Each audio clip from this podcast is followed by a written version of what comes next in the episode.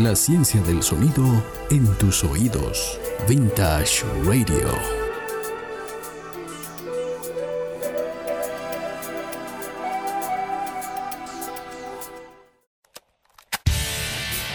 Cuando no sepas dónde y estés motivado, Vintage Studios siempre está de tu lado.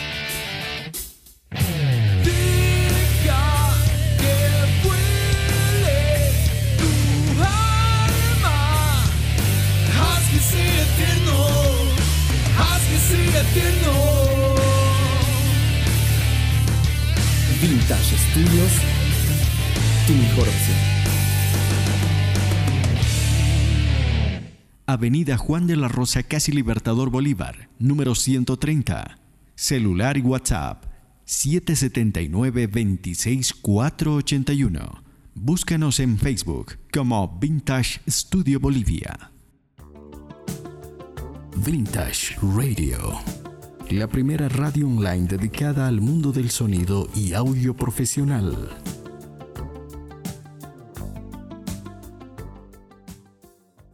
Solac SRL, empresa en ingeniería acústica, cuenta con modelos exclusivos en paneles acústicos triangular, piramidal y trampas para bajos de fácil instalación. Absorba y controle las reflexiones del sonido en salones de eventos, hospitales, iglesias, auditorios, fábricas, call center, estudios de grabación y salas de ensayo. Disponibles en Cochabamba y Santa Cruz. Realizamos envíos a nivel nacional. Solac SRL, soluciones acústicas.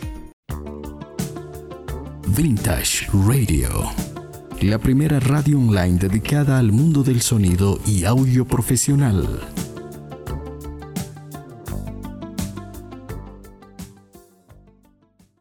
La manera de, oír no solamente es oír el sonido, pero eh, de percibir lo que contiene el sonido que no se oye en las eh, gamas más allá de los 20.000 ciclos. Hola. Estimados amigos de Vintage Radio, un gusto estar nuevamente con ustedes en línea. Hoy con un especial al gran genio que nos eh, dejó hace días atrás, como lo es eh, Rupert Neve. Hace un momento escuchábamos algunas de sus palabras en las cuales él mismo mencionaba que el secreto de sus equipos era la respuesta de frecuencia mucho más allá de la respuesta de 20 Hz a 20 kHz que tenemos en teoría como seres humanos, eh, existen muchos más armónicos, ¿no? los cuales él mismo recalcaba en todas sus entrevistas. Existen armónicos que sí pueden ser percibidos, si bien no con nuestro oído, pero sí podemos percibirlos incluso con nuestro propio cuerpo. Por ende, todos los diseños que él realizaba estaban orientados hacia una respuesta mucho más amplia eh, de la que se logra percibir. Y es por eso que tenían el matiz, calidez y completamente lleno de armónicos que daban esa sensación sonora especial. Bueno, el día de hoy estaremos hablando acerca de este gran personaje, Rupert Neve.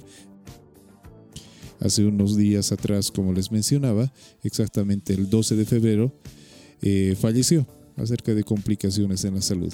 Bueno, más allá de eso estaremos hablando de todo el legado que nos dejó, estaremos celebrando la vida que, tuvo Rupert Neve y por sobre todo los grandes diseños y todo el aporte que realizó al mundo del audio profesional. Biografías y trabajos de los ingenieros en el mundo de la grabación y refuerzo sonoro. Vintage Radio.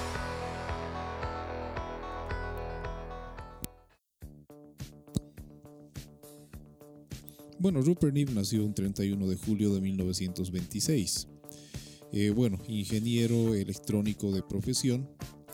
Eh, él comenzó muy, a muy temprana edad a hacer investigaciones, a realizar incluso diseños propios, ya que cuando era bastante niño, durante la escasez eh, a causa de la Segunda Guerra Mundial, él aprovechó la necesidad que muchas personas tenían para escuchar noticias, la necesidad de tener una radio portátil, una radio transistores, dado a la situación bélica que, en la cual nos encontrábamos a nivel mundial. Bueno, la, humanidad se encontraba a nivel mundial. Por ende empezó un poco a investigar, a construir radios, a repararlas, las cuales vendía a algunos de sus amigos. Entonces todo lo hizo inicialmente de manera autodidacta. Empezó leer manuales eh, de radioaficionados, manuales de los equipos. De esa manera, eh, ya con una capacidad innata y obviamente de nacimiento, por lo que investigamos, entonces, y obviamente ya, ya se notaba, ¿no? Toda la genialidad que tenía eh, Rupert Neve. Entonces, en base a eso empezó a hacer sus propios diseños de manera autodidacta. Claro que más adelante ya fue haciendo algo, una vida mucho más profesional con estudios y demás. Pero lo interesante es que ya desde muy niño, a causa de la situación bélica en la cual se encontraba el planeta, empezó a hacer investigaciones y viendo esa necesidad que les mencionaba de que todo el mundo necesitaba escuchar noticias y saber qué es lo que pasaba en el mundo, empezó a construir, reparar y demás eh, cuestiones, ¿no? todo lo que era las radios. Entonces, de hecho, ya conocía de memoria los catálogos de las válvulas, transistores, ocasionalmente frecuentaba tiendas locales de radio, entonces, de esa forma también hacía investigaciones, preguntaba, investigaba, era una persona bastante curiosa para poder realizar sus, sus diseños e incluso fabricar las, sus eh, propias radios, ¿no? como les, les mencionaba un principio. Eh, bueno, cuando él ya era un poco más, más joven, a sus 17 años, se ofreció como voluntario para servir en la guerra, ya que al escuchar toda la situación, obviamente él estaba al tanto con, con las radios que tenía para reparar y demás, constantemente iba escuchando todo lo que pasaba en el planeta y eh, bajo un, llamado propio eh, decidió enlistarse y servir a su país para luchar en la guerra. Por ende se unió a un convoy que navegaba hacia Inglaterra, donde sirvió en eh, Royals Signals. Por ende empezó a, ser partícipe, ¿no? ser una persona activa dentro de la, guerra. Eh, bueno, por una vez pasado todo esto, se dedicó a instalar y construir equipos para convertirlos en una sala de, de, grabación una vez que todo esto ya, ya, había pasado. Claro que en su trabajo, bueno, cuando él servía a, la, a su país al momento de, de la guerra, no solamente se dedicaba a la parte bélica, sino también a todo lo que era la parte de reparación de los walkie-talkies y bueno, todo el equipo electrónico que se manejaba dentro de lo que era esta situación bélica. Por ende, una vez que todo esto sucedió, él empezó a construir eh, sistemas de megafonía móvil y un pequeño estudio de, grabación, en la cual eh, grababa pequeños coros para sociedades, ¿no? para festivales de música, en aquel entonces ya había los discos del AK de 78 revoluciones por minuto, que eso fue antes ¿no? de la cinta. Hablamos de los discos gruesos, aquellos que si alguna vez tú tuviste la posibilidad de conocerlos o los o tienes aún, eran unos discos bastante, bastante gruesos. De hecho, si los hacías caer, eh, se rompían como cristal, básicamente. Pero bueno, él empezó de esa manera, básicamente la situación bélica lo llevó hacia toda esta curiosidad que fue el mundo. A partir de ahí, una vez que, como te mencionaba, que ya pasó toda esta situación, empezó a construir sistemas de megafonía, ¿no? en las cuales ofrecía sus servicios eh, para discursos, campañas incluso políticas, eh, mediante sus propios altavoces, que, él mismo diseñaba, e incluso amplificadores. A partir de ahí, obviamente ya la gente empezaba a escuchar acerca de, de este personaje, muy joven por cierto, que ya empezaba a hacer sus propias cosas, sus propios diseños con los cuales él ya trabajaba. Entonces ya empezó a, realizar sus primeros pasos en la fabricación de equipos profesionales. El primer equipo que, que fabricó ya para la venta directa, ya que inicialmente, si bien vendía algunas radios y demás, simplemente era entre amigos, pero ya de, forma masiva, fue el reproductor CQ, uno de los primeros sistemas de altavoces con estantería de alta fidelidad. Eh, esto él lo demostró en una conferencia en un instituto británico, precisamente en el Instituto Británico de Sonido, en la Royal Society, en Londres. Y eh, por la calidad de sonido que tenía, toda la gente se paró y recibió una ovación increíble ¿no? por la calidad de audio que tenía precisamente este reproductor. Entonces, precisamente cuando estaba en la situación bélica, cuando él trabajaba en, esa situación, empezó a notar que no solamente, o sea, todo era armas. En la Segunda Guerra Mundial se trabajó bastante con lo que era ingeniería acústica militar y eh, dentro del trabajo que realizaba eh, le fascinó toda, toda esta situación, ya que incluso en aquel entonces se buscaba armas acústicas para poder eh, usarlas, usarlas en la guerra. Obviamente no, cosas que no, no fueron avanzando, pero el hecho de que incluso en una situación mundial bélica ya se, se tome la parte acústica o electroacústica porque eh, en aquel entonces se utilizaba la tecnología militar incluso con unos oídos medio robóticos, con los cuales las personas podían escuchar a grandes eh, distancias si es que había algún misil o algún ataque de por medio, sin necesidad de radares o algo así. Todo eso lo, llevó al mundo del audio, ¿no? Con bastante, bastante, bastante pasión. Entonces es interesante saber que Rupert Neve se metió al mundo del, audio, es decir, le llegó esa pasión gracias a una situación bélica. Eh, se podría decir que gracias a la Segunda Guerra Mundial tenemos sistemas increíbles que él nos dejó y obviamente muchos grupos definieron su sonido gracias a los diseños y curiosidad y eh, bueno toda la profesionalización que que él fue desarrollando. Bueno, volviendo a lo que les mencionaba, eh, otro de los diseños que realizó fue el Q-Flex, un innovador sistema de altavoces de paredes flexibles para irradiar energía sonora. De hecho, este se podría decir, se podría decir perdón, que fue el primer line array creado obviamente de manera compacta, pero bajo el mismo, la misma lógica de diseño. Este producto ganó un premio del Consejo de Diseño Industrial y se exhibió en el Centro de Diseño de Londres durante una larga temporada. Imagínense, y este, este diseño precisamente en una entrevista él mencionaba que se debió, eh, de hecho esto estaba eh, diseñado en base a unas paredes flexibles para irradiar energía sonora. Entonces durante, una vez más debemos tocar el tema de la situación bélica, él veía que muchos militares andaban como lo que les indicaba hace un momento, ¿no? Con unas como oídos eh, biónicos que parecían, valga, la, valga el ejemplo, unas orejas como de Dumbo, pero que eso tenía una finalidad, que precisamente era recibir todas las reflexiones sonoras del, eh, del exterior, que incluso se podía recibir reflexiones de muchísimos metros allá para ver si había algún ataque del enemigo. Y en base a eso todo eso que, él fue viendo y obviamente fue, fue ideando en la cabeza, nació el Q-Flex. Entonces, y eso ganó, ¿no? Como les mencionaba, eh, ganó incluso también un premio, ya que fue un innovador sistema de altavoces.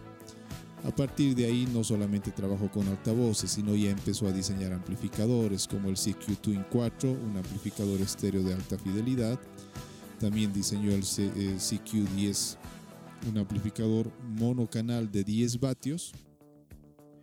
E incluso diseñó un Twitter bipolar autónomo llamado T-Track.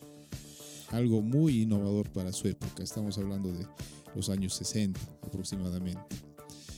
Eh, y a partir de ahí, incluso ya empezó, a diseñar sistemas de grabación, como fue el CQ Tape Heart una unidad de grabación y reproducción de cintas estéreo.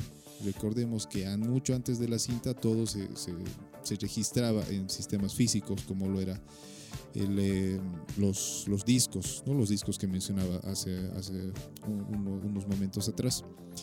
Eh, sin embargo, esta, este Tape Heart no fue un éxito abrumador a diferencia de sus otros diseños, pero le dieron a Rupert algunos de los conocimientos de producción y marketing necesario para fundar su propia compañía, Rupert Neve Company, ya que con los diseños que realizó y obviamente con la experiencia que tuvo con el eh, Tape Heart, ya se dispararon las ideas que él tenía.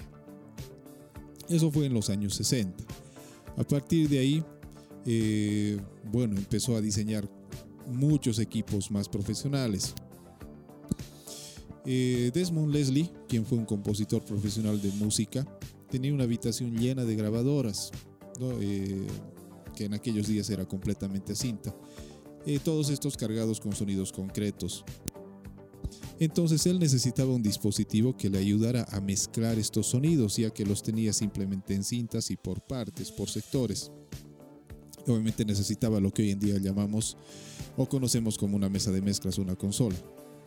Entonces este músico tenía un contrato con EMI para poder realizar obras de Shakespeare y necesitaba un dispositivo en el cual pueda mezclar todos estos, estos sonidos que tenía para eh, para su trabajo. Por ende, inmediatamente eh, acudió a Super Neve. Él diseñó eh, básicamente un dispositivo al cual, el cual presentó a este músico, Desmond Leslie, quien estuvo completamente de acuerdo con el diseño que le presentaba. Pero no había dinero para pagar las piezas y este, al ser un equipo a pedido y con características especiales, era un equipo único, diseñado a medida y obviamente no se lo podía vender a nadie más. Por ende, Rupert eh, decidió pedirle al músico, a Desmond Leslie, un tercio del precio por adelantado, ya que no contaba con, con, los medios necesarios para un diseño tan exclusivo y con características tan especiales, a diferencia de los altavoces y demás que obviamente eran un poco más económicos. Eh, una vez que esto fue solicitado por Rupert, el músico Desmond Leslie aceptó de inmediato e inmediatamente se construyó la primera mezcladora diseñada por Rupert. Eh, bueno, lo que parecía eh, imposible en aquel entonces, Rupert lo había, lo había diseñado, Rupert lo había creado, gracias a estos diseños y obviamente a peticiones de músicos. Eh, la empresa de Rupert Neve en 1961 eh, fue una nueva oportunidad para él con estos nuevos diseños. Aparte, él también había visto una nueva oportunidad dentro de toda la escena musical que, empezaba a crearse gracias a los Beatles, Rolling, los Rolling Stones y demás cuestiones en Londres. Entonces, eh, dos estudios los principales hoy en día fueron los principales en reconocer la necesidad de las nuevas técnicas para el procesamiento y mezcla de sonido, para poder grabar esta música moderna y obviamente muy demandada por los jóvenes de aquel entonces. Estas empresas eran la Record Sound Limitada y la Philips Records.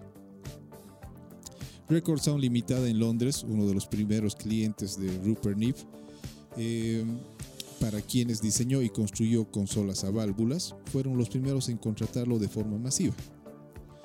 Eh, la primera consola a válvulas que él construyó fue para el estudio, ¿no? precisamente de Record Sound Limitada. Este diseño se basó en el, exitoso equipo que Rupert había construido en los días eh, en los cuales le pedían características innovadoras para ese periodo empezando por la que él había hecho para Desmond Leslie. esta ya llegó a ser otra era de, diseños ¿no? para Rupert. Era una consola de transmisión exterior, la que luego le habían solicitado. Por ende, él ya tenía un contrato con Radio Luxemburg para transmitir una serie de conciertos en vivo, generalmente transmitidos los domingos por la tarde, para la cual necesitaban una consola portátil y confiable de alta fidelidad y calidad, con las características propias de un estudio móvil y con la capacidad de también poder alimentar teléfonos fijos, poder transmitir música y demás situaciones. Esta consola se basó en la consola de estudio que inicialmente había diseñado y había estado funcionando. Entonces eh, es solamente que en base a las eh, necesidades que le habían solicitado, esta fue mejorada y ambas consolas fueron utilizadas durante muchos años por la radio, en las cuales las encontraron bastante robustas, confiables, por las cuales eh, Rupert Neve se hizo mucho más famoso aún gracias este, a, estas consolas, que hoy en día son muy demandadas. incluso estos modelos se siguen utilizando, por sobre todo para grabación de música clásica. Ya en 1964, Rupert había diseñado un equipo a transistores de alto rendimiento que había reemplazado los sistemas de válvulas tradicionales. Ya eh, la, electrónica también había avanzado, entonces ya se utilizaban los transistores con mayor fiabilidad. El primer cliente que tuvo eh, en función a transistores fue Philips Records. Se había encargado a Rupert que diseñara y construyera un sistema de ecualizadores que le permitieran cambiar el equilibrio musical del material que se había grabado. Esto fue antes de, las, eh, de los días de las máquinas multipista, ¿no? mucho más antes. Por ende se necesitaba buscar un reequilibrio a una grabación de dos pistas, que era lo que se, se tenía en aquel entonces lo cual generalmente significaba una nueva sesión con los artistas, si no teníamos un equilibrio inmediatamente en, plena grabación, se tenía que volver a llamar a los artistas, a los músicos, bueno, a los ingenieros, lo cual era toda una logística y pérdida de tiempo. Por ende, eh, esto significaba un gran costo, básicamente pagar el tiempo de, todo, de toda la producción que había de por medio.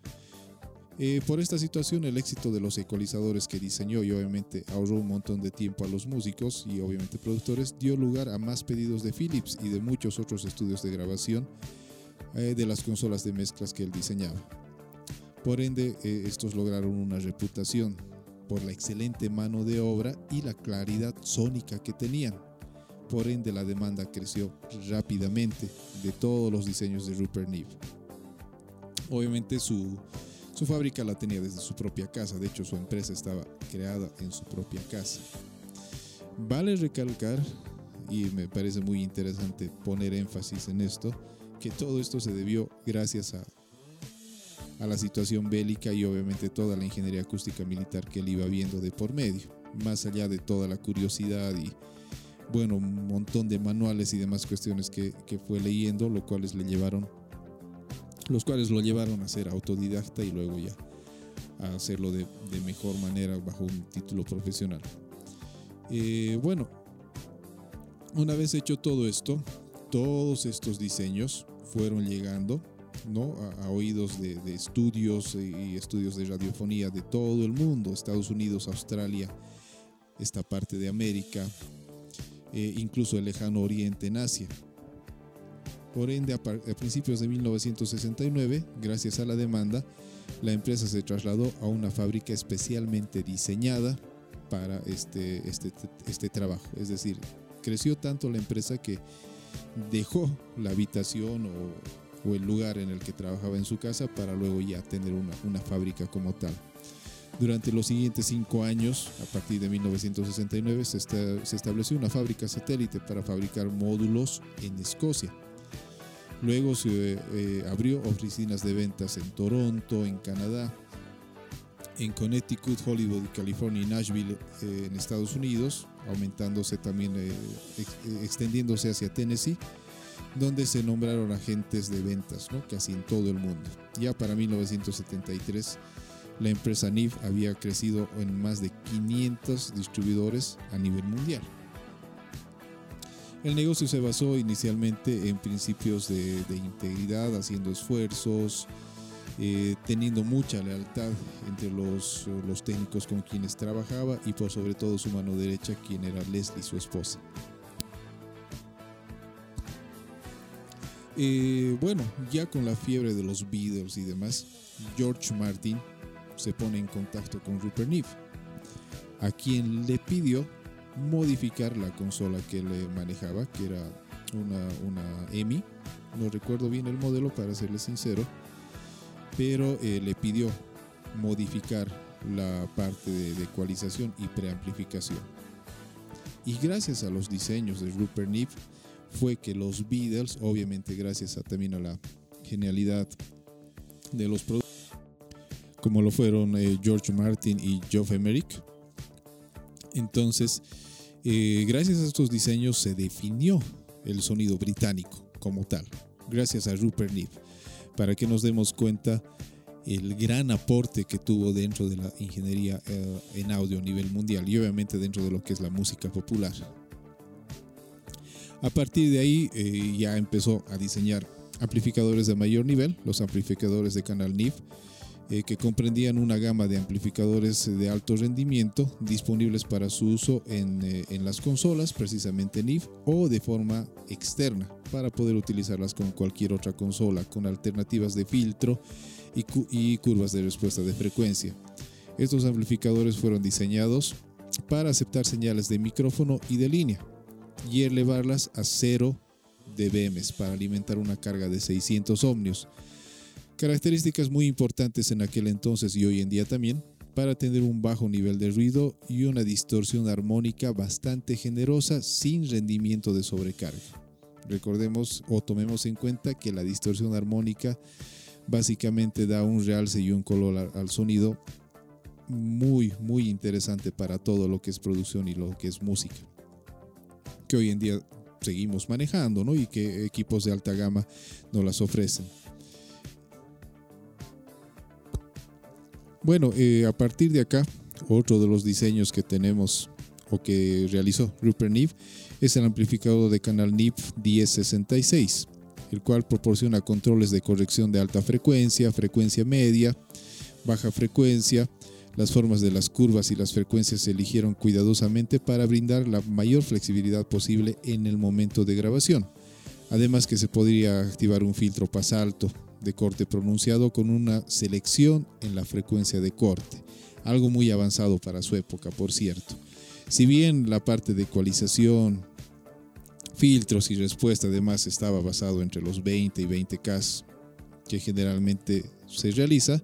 Internamente toda la respuesta de los equipos, incluyendo los preamplificadores, superaba este rango de frecuencias, lo cual hacía bastante especial a los equipos de Rupert Neve y únicos en su clase.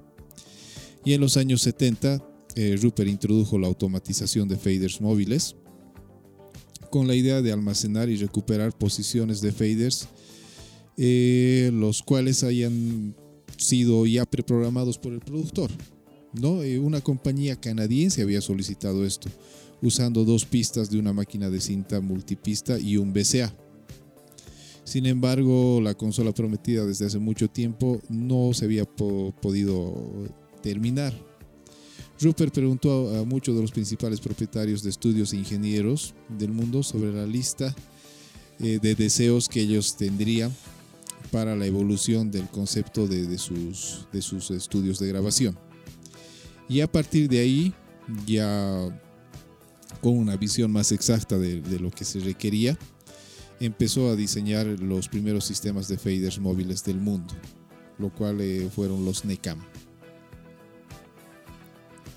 En 1976 se había equipado de una consola NIF 16.4, control de máquina, y se invitó a George Martin, ¿no? quien más antes ya se había contactado con él, a formar el nuevo sistema en el estudio de NIF Company. Pasó básicamente todo un día remezclando masterizaciones y al final de muchas pruebas, eh, haber mezclado muchísimas producciones, eh, su primer comentario fue, qué tan pronto puedo tener uno, qué tan pronto puedo adquirir uno para, para mis trabajos. Eh, a partir de ahí, bueno, ya todos los diseños de Rupert Nip se fueron disparando, ¿no? Tenemos, por ejemplo, la consola de 40 canales y 24 subgrupos, 8078 eh, NIP. También eh, una de las consolas más famosas también que diseñó Rupert Nip Está la que es para Air Studios en 1978, que por cierto es el estudio de Brian Adams. Otro de los diseños muy interesantes fue el compresor limitador 2254E, que básicamente eh, es un, es un compresor bastante cálido, bastante cálido, similar a un Barimu, no es un Barimu, pero se asemeja bastante para su época. Teníamos un compresor muy muy interesante y cálido. Entre muchas otras tenemos la S248, la S164, consolas increíbles como la BCM10 y consolas diseñadas eh, a pedido exclusivamente para estudios fijos, ¿no?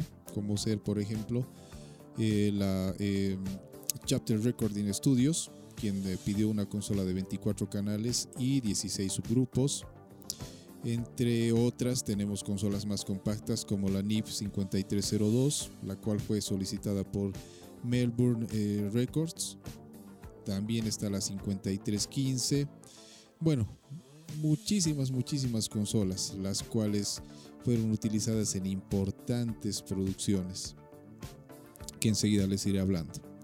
En 1975 ya eh, se trajo una nueva fase, ¿no? una nueva fase de, lo que fue la empresa, necesitando mayor capital para financiar la expansión de la empresa.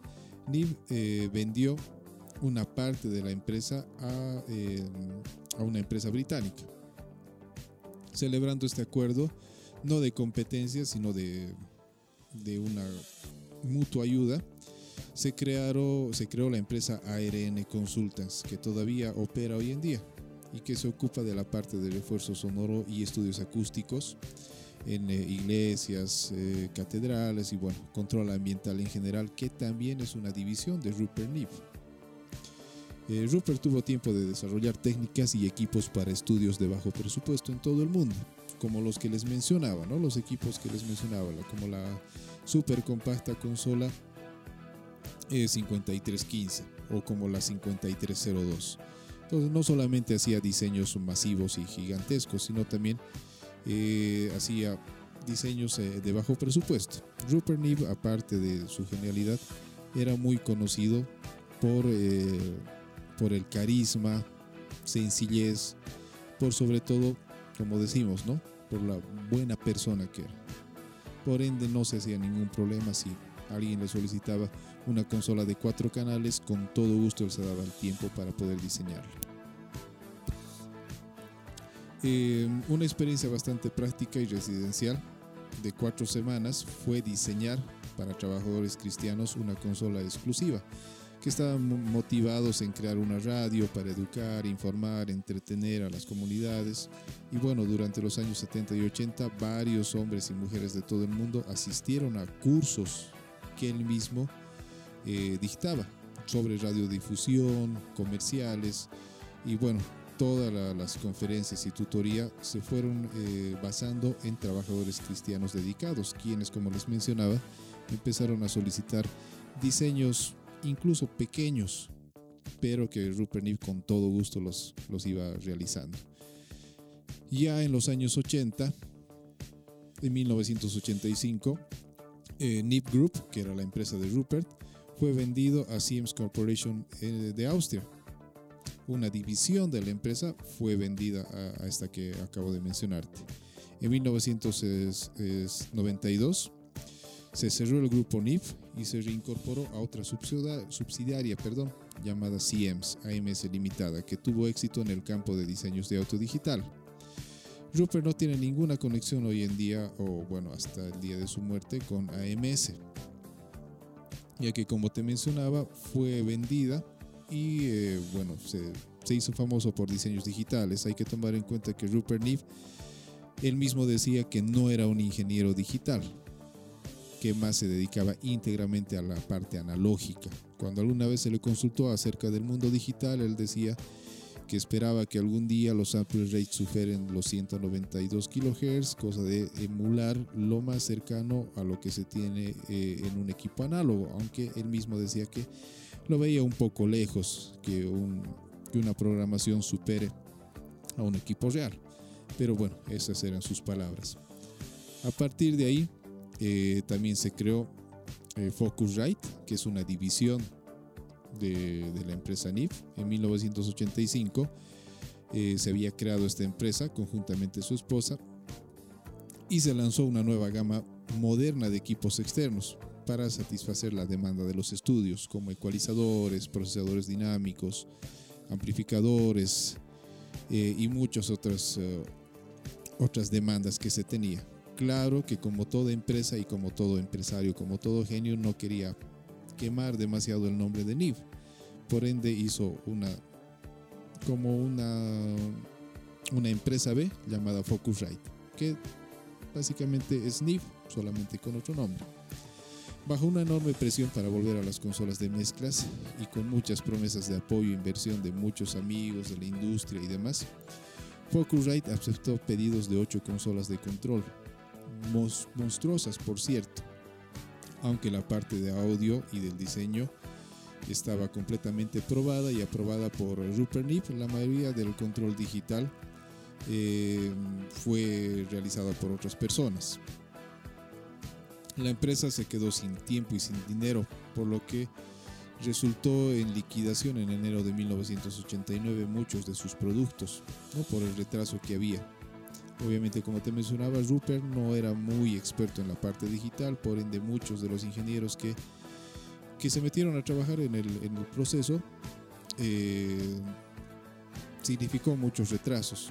Por ende, como te mencionaba, se fueron liquidando la mayoría de estas consolas.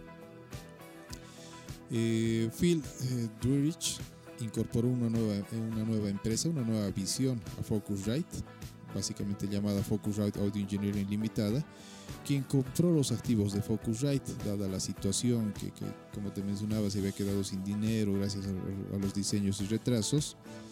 Entonces, eh, el detalle es que este personaje compró la mayoría de los de las acciones eh, llevando a otro nivel a la empresa.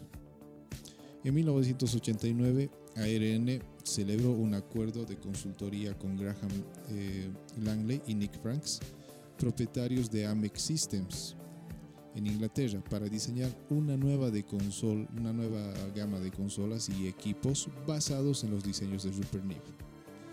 Y en los 90 se creó precisamente AMEC, que se podría decir que es otra división de Rupert Neve, que todos los diseños están basados en, en. De hecho, tiene su firma, a pesar de que la marca es AMEC, pero tiene la firma de Rupert Neve. Entonces, eh, en 1993 se vio el lanzamiento de la Gamma System 9098, un equipo fuera, fuera de borda, ¿no? una, un equipo bastante interesante en la cual eh, los conceptos y contextos de mercados mundiales se trasladaron en base a este equipo completamente a Estados Unidos. A partir de ahí, por ejemplo, se creó la AMEC 9098i, una consola gigantesca, la cual eh, también fue pedida por una empresa de Japón, bueno, un estudio de grabación en Japón. En noviembre de 1994, Rupert se había eh, mudado a Texas, donde años antes eh, él había visitado a un amigo. por ende, le gustó muchísimo la ciudad y ahí es donde se estableció por completo. Ya con el nuevo milenio en los años 2000, eh, ARN, del cual era parte NIF, entró en el campo de los instrumentos musicales, algo nuevo para, para Rupert. Entonces se creó lo que se conoce como Guitarras Taylor, un nuevo proyecto encargado precisamente a Rupert, en, por sobre todo en diseños de preamplificadores, eh, como el K3 para, que, para la inclusión en las guitarras y una vez versión externa también para poder trabajarla eh, conjuntamente un preamplificador, básicamente como un modulador. Con el apoyo y asistencia de diseño de Rupert, Guitars Taylor había producido de manera exitosa pastillas magnéticas de baja impedancia con multisensores eh, y bueno, incluso se había logrado poner un micrófono dinámico inmerso dentro de una guitarra. La aplicación y principios de audio profesional y conectores de audio profesional combinados con los niveles controlados de Rupert Neve, una ecualización precisa y distorsión y ruido extremadamente bajo, eh, había proporcionado un gran paso para la industria en general, ya que a partir de aquí muchas empresas empezaron a copiar los diseños de Rupert. En el año 2002, eh, Rupert se convirtió ya en ciudadano estadounidense eh, hay que recordar también que Rupert muchos años había vivido en Argentina, eh, por lo cual hablaba perfectamente el español. Entonces él constantemente viajaba a Argentina por negocios que tenía eh, su papá. Haciendo un paréntesis ¿no? en lo que les mencionaba a, propósito de la ciudadanía norteamericana que él llegó a tener.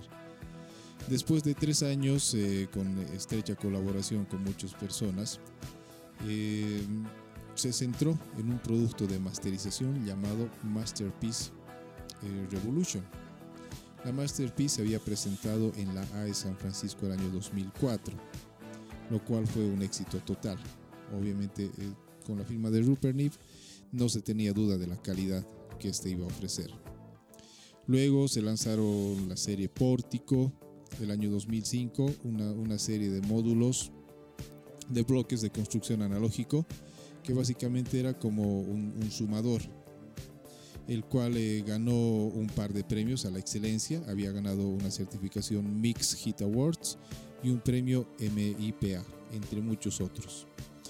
Este esquema de color, como te mencionaba, este pórtico básicamente era un sumador analógico, el cual presentaba un cubrimiento eh, horizontal y vertical, eh, con preamplificadores, eh, con emuladores de, tapes, de cinta, compresores y bueno, mucho equipo de por medio. No, no equipo, sino procesamiento de por medio, el cual le daba una transparencia y un enriquecimiento armónico único a las, a las señales con las cuales se trabajaba. Luego salieron la serie Sherford, la familia Zooming, que ya eran sumadores como tal. Empezó la revolución digital eh, con los diseños de Rupert Neve. Claro que él no se ocupaba de la parte digital, pero sí en la parte de los conversores. Tratando de eh, tener conversiones integrados de 24 bits y 192 kHz.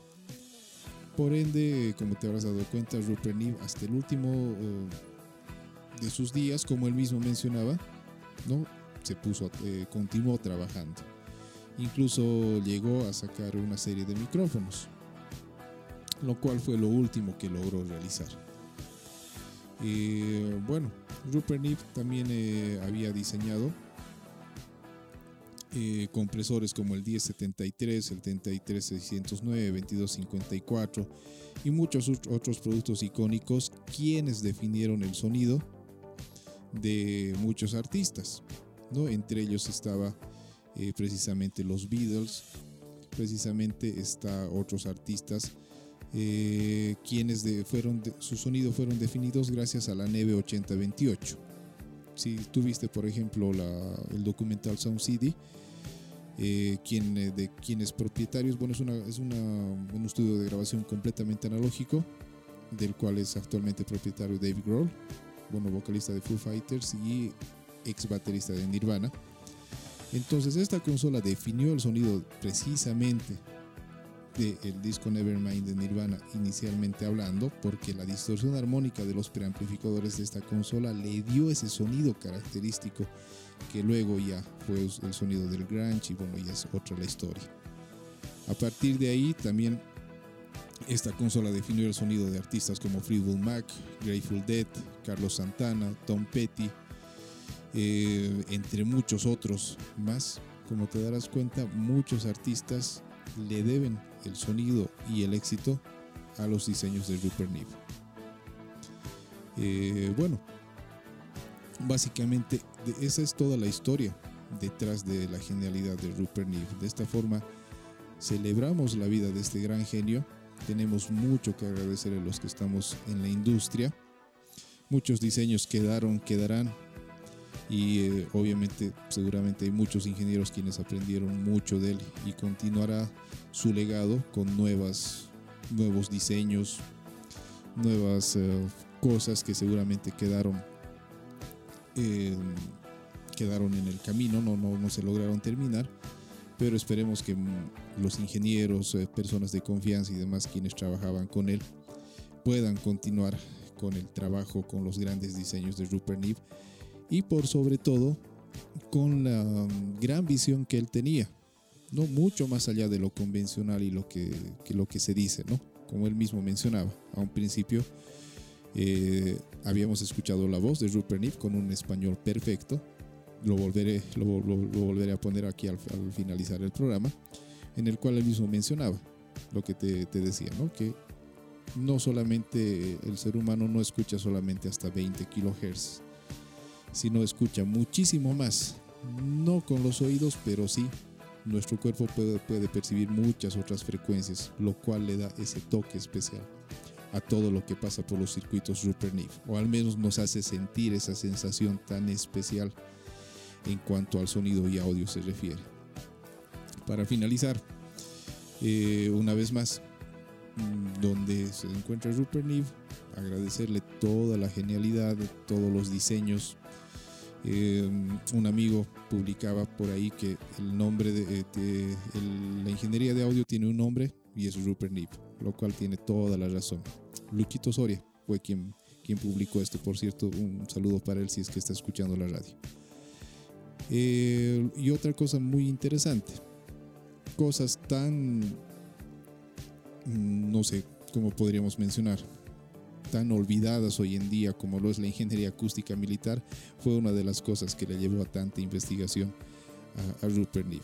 Entonces hay muchas cosas por investigar, mucho por escudriñar dentro de lo que es el mundo del audio. Como te mencionaba antes, uno del, eh, el sonido se, se, lo toma por muchos científicos como uno de los fenómenos más poderosos que existe en el planeta.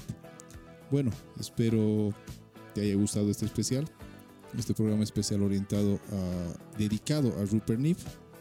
En próximos programas estaremos eh, tocando cosas nuevas, cosas muy interesantes acerca del mundo de audio profesional. Por cierto, antes de finalizar eh, el programa, mencionarte que este mes de enero la Audio Engineering Society sección Bolivia tiene una excelente actividad, el primer encuentro audiovisual AES Bolivia 2021. Eh, este sábado 27 estará Luis Bolívar, un profesional eh, del audio acá en, el país. Él estará eh, participando de este primer encuentro audiovisual. Si tú quieres saber más al respecto, puedes visitar la página www.aesbolivia.org para inscripciones o bueno, mayor información que tú necesites.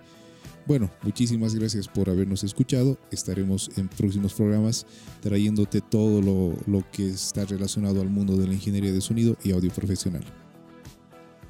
La manera de, oír no solamente es oír el sonido, pero eh, de percibir lo que contiene el sonido que no se oye en las eh, gamas más allá de los 20.000 ciclos.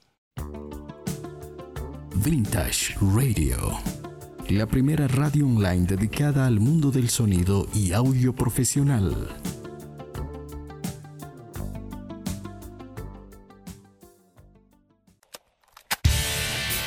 Cuando no sepas dónde y estés motivado, Vintage Studios siempre está de tu lado.